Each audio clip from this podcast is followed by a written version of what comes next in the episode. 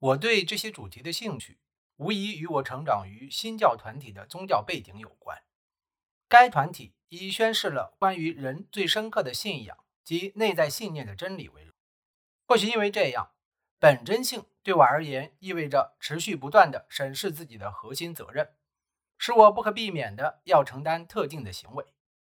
我站在这里，别无选择。我后来在叙述六十年代美国新左派运动时。把重点部分的放在了一些年轻的激进分子是如何致力于通过政治活动来实现个人的统一性的。描写米歇尔·福柯时，我也对他成为个人所示的尼采式追求进行了一种传记性的历史叙述。然而，正如福柯本人提醒我们的，哲学生活这一主题尽管历史悠久，但自从文艺复兴和宗教革命以来。受到了现代物理学、化学和生物学等实践成就的挑战，也受到大量强调自省的宗教和精神传统，如新教的竞争说法的挑战。因此，出现了这样一个关于哲学生活的问题：既然应用科学有着显而易见的实用力量，信仰团体在为生活赋予意义方面也有同样明显的力量。要回答“我能知道什么？我应当做什么？”我可以期待什么等大问题？我们为什么还要特地的去阐述自己的思考呢？下面选出的从苏格拉底到尼采这十二位哲学家的传略，旨在如福柯所说，通过撰写一部始于哲学生活问题的历史来探讨这些问题。我不打算详述某位哲学家的一生，而是简要叙述多位哲学家的生活，并以他的译文趣事加以充实。书中简要概括了不同哲学家的理论，尽管其细微差异和复杂性至今还常常困扰着哲学家们。和普鲁塔克的《希腊罗马名人传》等古代传记一样，我进行了严格的遴选，以便能概括人物的要点。融贯全书的目标是描绘人生历程，而非总结教条和道德准则。作为一名训练有素的历史学家，我认可现代的证据标准。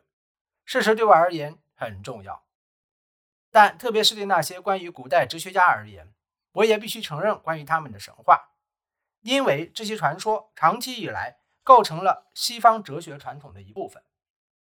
许多古代哲学家的生活难以置信，这本身也是一种文化事实。它有助于解释精神上的佼佼者是如何能产生经久不衰的魅力的。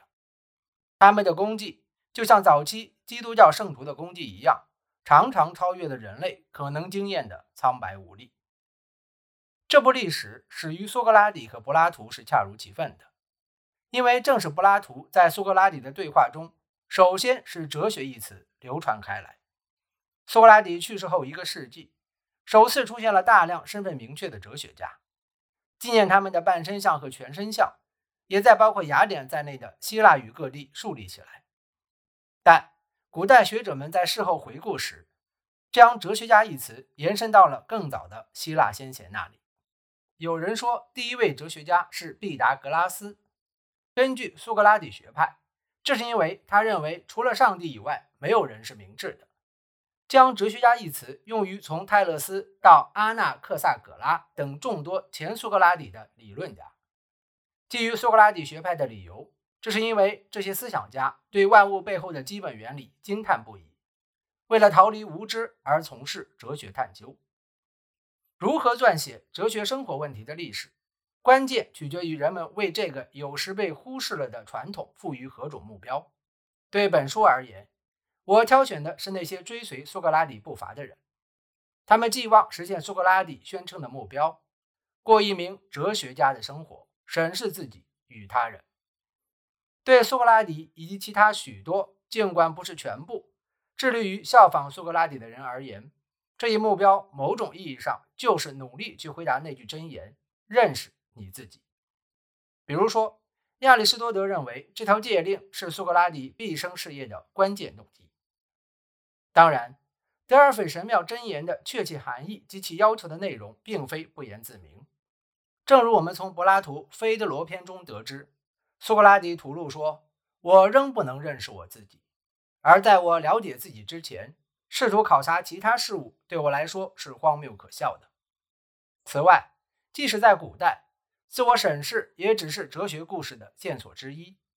从一开始，哲学生活问题就涉及我们今天所说的科学与宗教间的复杂关系。柏拉图是这样，奥古斯丁也是这样。